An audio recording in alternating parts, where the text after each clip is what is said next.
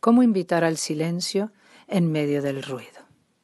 El ruido es interno, son nuestros pensamientos. La mayoría tienen que ver con nuestros deseos, nuestras expectativas, con nuestros miedos e inseguridades.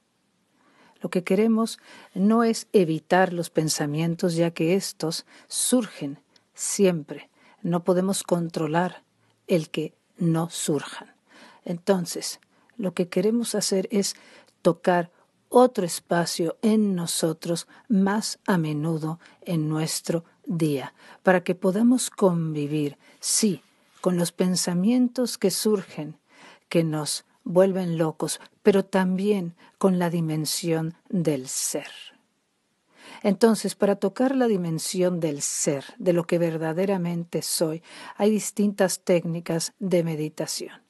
Ahora solo quiero compartir con ustedes que cada vez que ustedes vuelven toda su atención al presente, a su respiración, al cuerpo, como ya he dicho en muchos otros audios, a lo que están sintiendo, y quitan por un instante la atención del pensamiento.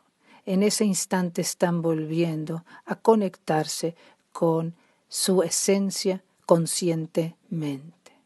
Queremos descubrir y vivir y experimentar más lo que somos, porque los pensamientos y las emociones van a seguir surgiendo, van a seguir cambiando, van a seguir haciéndonos sufrir o no sufrir, pero van a seguir generando mucho ruido. Entonces,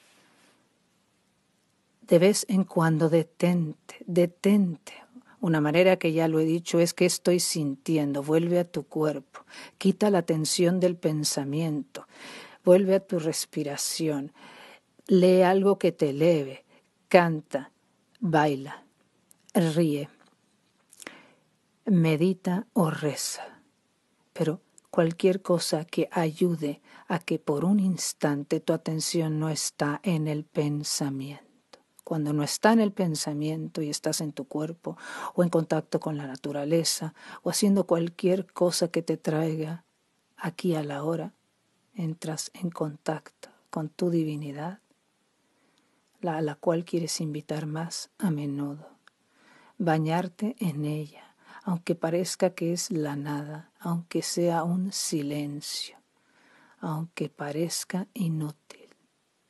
Es tan necesario bañarnos, empaparnos de este baño de ser que somos, invitarlo en medio de los pensamientos para que vaya ocupando un lugar más predominante y menos protagonismo a los pensamientos.